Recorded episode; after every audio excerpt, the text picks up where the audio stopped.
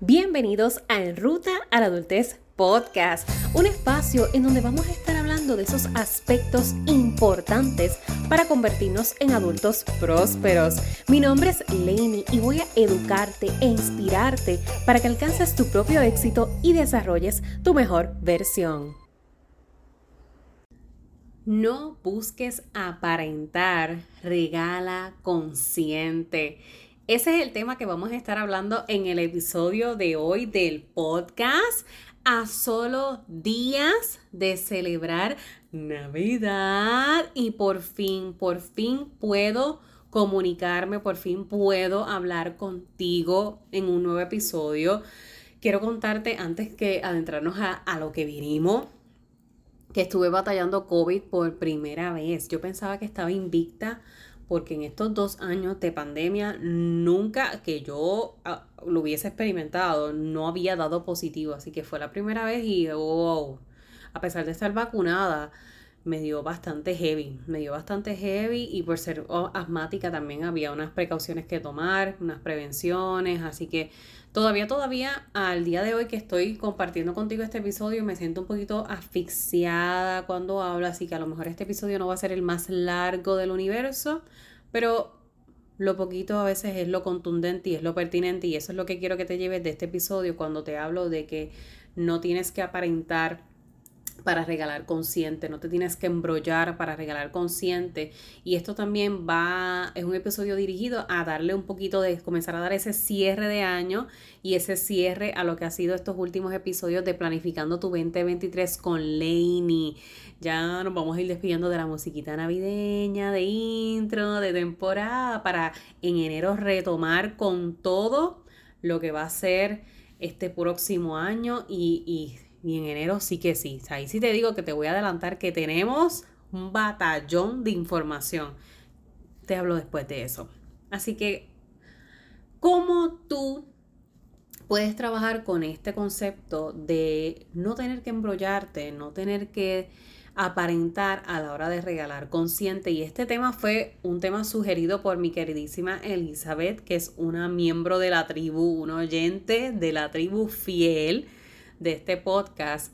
Y yo dije, wow, rápido que me lo sugirió yo, Elizabeth, definitivo, este va. Este tema va porque es preciso, porque estamos en la semana de Navidad, estamos en, en la semana donde el comercio se abarrota en ventas. Esto es una semana en donde se genera muchísimo, muchísimo dinero. Porque es, cualidad humana. Yo creo que yo, yo, yo, le voy a decir ya esta cualidad, porque es normal que como seres humanos, dentro del vaivén de la vida y la rutina, caemos en, la, en el mismo boquete de dejar todo para lo último. No es lo ideal, no debería ser de esa forma, pero precisamente, como estamos hablando de planificación, estructura para el próximo año, cambiar hábito, transformar estilos de vida, quiero que te lleves este mensaje y, y que lo tomes desde la perspectiva del, bienestar que esto aporta para ti y para las demás personas. Yo no soy madre todavía, pero a la hora de regalar, aunque la Navidad usualmente es focalizada en el regalo a la infancia, a los niños, también hay que considerar a los adultos porque nos desvivimos, muchas veces también en comprar para regalarle a nuestros adultos, a nuestros envejecientes, a nuestros padres, nuestros abuelos, eh, hermanos, tíos, etcétera, etcétera, etcétera, amistades también. Pero no debes de aparentar para regalar consciente. No es mentira que todos de alguna manera u otra estamos siendo impactados por una crisis económica, por una recesión económica. Y esto no tiene que ver con que te tengas que limitar si tú tienes en exceso. Eso está bellísimo. Si tú preparaste un presupuesto, y aquí es donde yo voy a hacer el clic de un tema con el otro, la preparación. Si tú te preparaste con un presupuesto con anticipación para realizar esa inversión de cubrir el valor de estos regalos que vas a ofrecer físicos, maravilloso, porque eso estuvo dentro de lo que tú consideraste basado en lo que tienes. Pero ¿cuál es el otro lado de lo que es no planificado? el uso desmedido de tarjetas de crédito para que cuando llegue esa factura de enero no tener ni idea de por dónde vamos a comenzar a pagarla o cubrirla, que esos intereses estén por los aires, comenzar entonces a utilizar fondos de lo que teníamos para ahorro, para metas del próximo año, por aparentar en nuestros regalos. Y por eso es que tienes que tener bien presente lo que es regalar consciente. Cuando yo hablo de regalo consciente, no es que no regales materiales, porque posiblemente ese material sí tiene que ver mucho con la necesidad que tiene esa persona. Y tú conscientemente, a sabiendas de esa necesidad, le brindas este regalo. Pero no todo regalo consciente está vinculado a una gran inversión monetaria o a alguna gran inversión física, a múltiples o muchos regalos. Basta un solo regalo consciente que verdaderamente esté atado a la necesidad genuina de esa persona para que tú cambies una vida en esta Navidad de cualquier familiar, de cualquier amistad, inclusive la de tus hijos si ya tienes, o tus hermanos, o tus primos, o tus sobrinos, o compañeros de trabajo. Me disculpa si de momento me quedo un poquito sin voz, tú sabes, estoy todavía en, en la batalla. Pero lo que quiero es que, que hagas ese ejercicio de autorreflexión. ¿Por qué yo estoy regalando esto? Porque muchas personas en estos últimos días ya, a nada, a la nada de celebrar la Nochebuena, de la Navidad, estamos, entramos a la tienda y en el mismo consumismo, en, el mismo viaje de, de cómo corre la temporada, automáticamente nos vemos cogiendo cositas, una cosita por aquí, otra cosita por acá, llenamos la canasta y el carro de un montón de cositas de chuchería y otra cosita por acá. Y cuando suman hacen un total espectacular. Pero no se trata del total monetario, sino que el regalo consciente. Yo consideré verdaderamente la necesidad de esa persona para regalarle o simple y llanamente fue porque la farmacia me puso en el pasillo rumbo a la caja todas estas chucherías y todas estas cositas que se ven bellas y espectaculares. Y porque sí, pues porque ni modo, para no, para no dar nada, pues mejor llevo algo, pues cogí eso. No solamente eh, fue un mal gasto económico, sino que no es un regalo consciente, se convierte en un regalo del millón, en un regalo del montón para cuando tú le das a esa persona. Y no todos hablamos el mismo idioma y el mismo lenguaje del amor, eso es claro.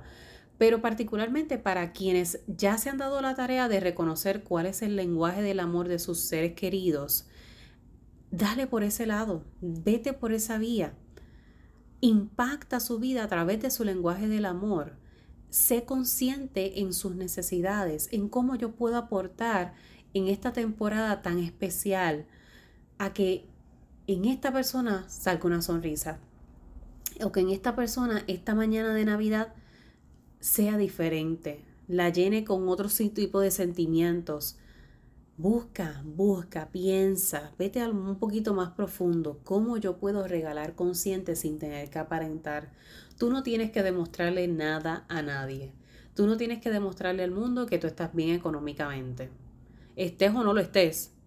Eso no es un tema que tú le debas al mundo, que no le debas a tu familia, que tú le debas a nada. Eso es un tema propio de trabajo con uno mismo. Tú no tienes que demostrarle al mundo que tú eres la mejor hija comprándole no sé ni cuántas cosas a tus padres que posiblemente van a dejar en el closet. Y aquí voy a hacer un paréntesis porque aquí quiero, quiero introducir una historia mía. Mi hermana y yo, hace muchos años, ya determinamos que a nuestros papás no les regalamos físico, no les regalamos, porque todos los años, y no te miento, todos los años cuando vamos en Navidad, encontramos el mismo regalo del año anterior, a veces hasta en el mismo empaque. Y, no se los estoy diciendo mal o, porque tenemos coraje con eso, sino para que tú veas que el no regalar consciente, a eso es que lleva, a que te doy las gracias porque claramente el agradecimiento y la gratitud va a estar en mí por lo que tú me diste. Pero si era algo que yo o no necesitaba, o realmente ni me gustó, o no quería, o, o se me olvidó, ahí se va a quedar en una caja envuelto, cogiendo polvo. ¿Para qué? Para yo llenar mi ego y alimentar mi ego de sentirme buena hija.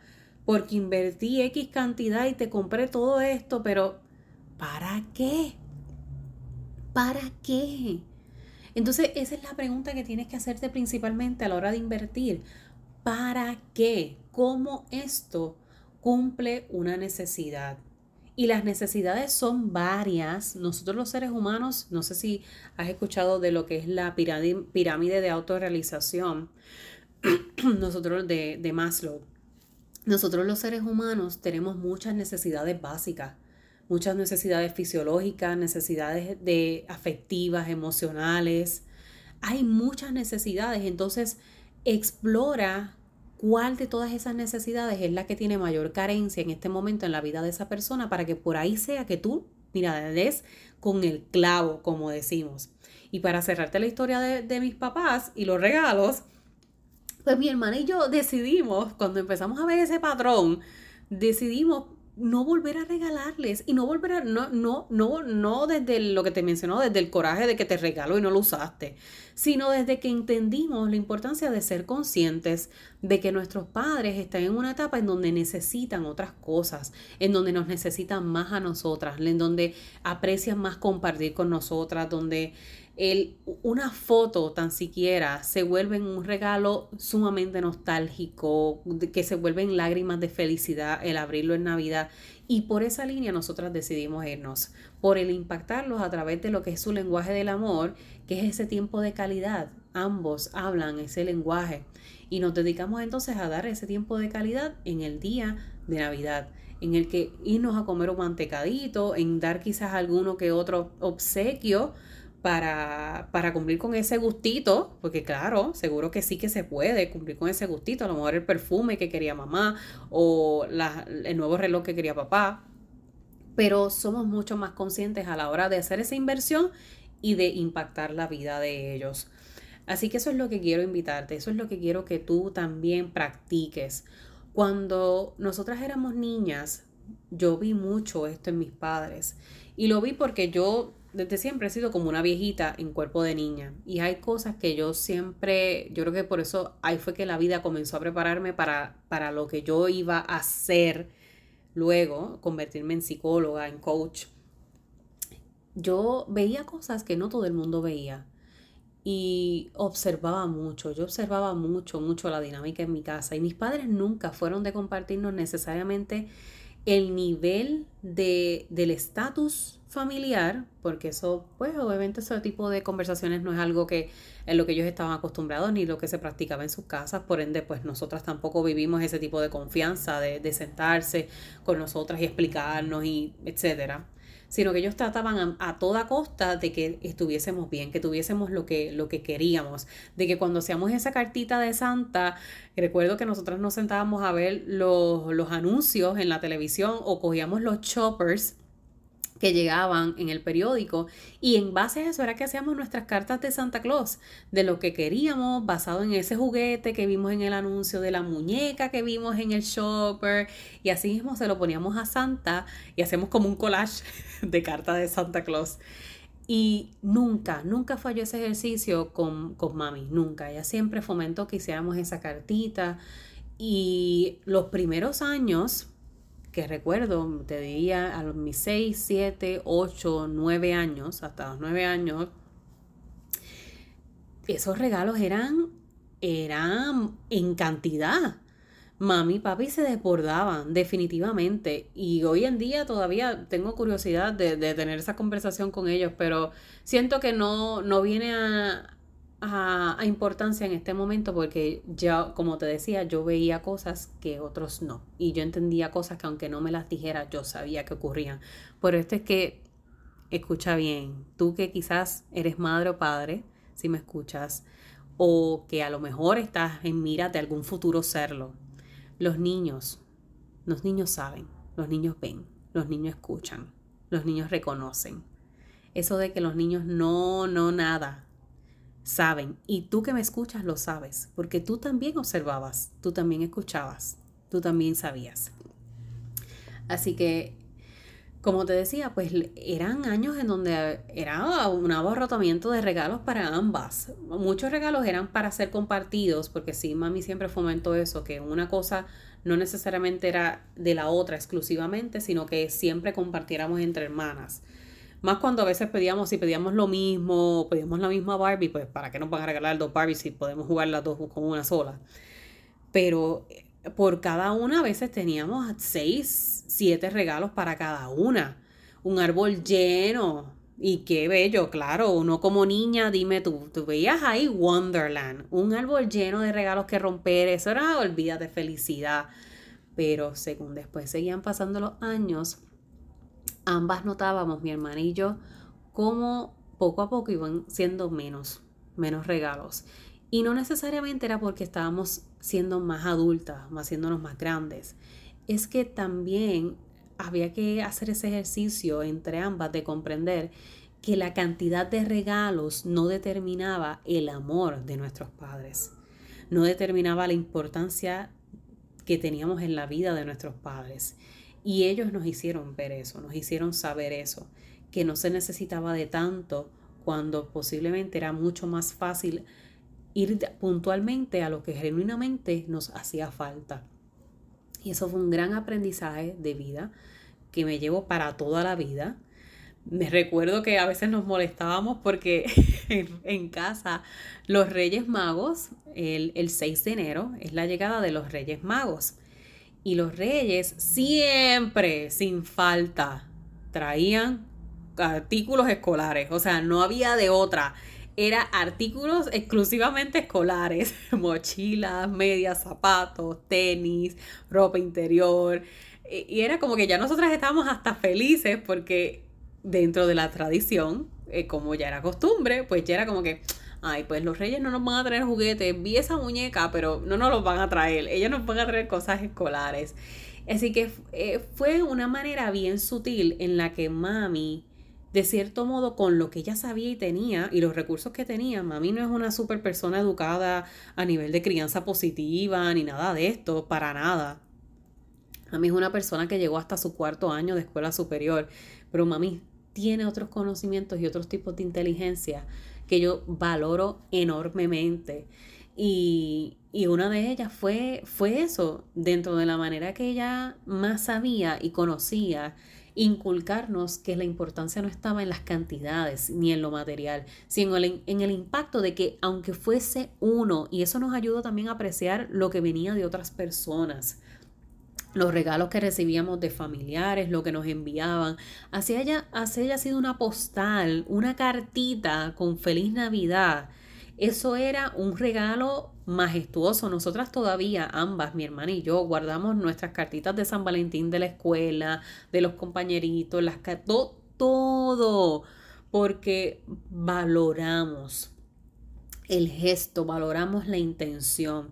Por eso es que por eso es que te traigo este episodio, porque yo sé que genuinamente, a lo mejor como la vida va, no todos contamos con la accesibilidad de regalar a, montón, de regalar a cantidad.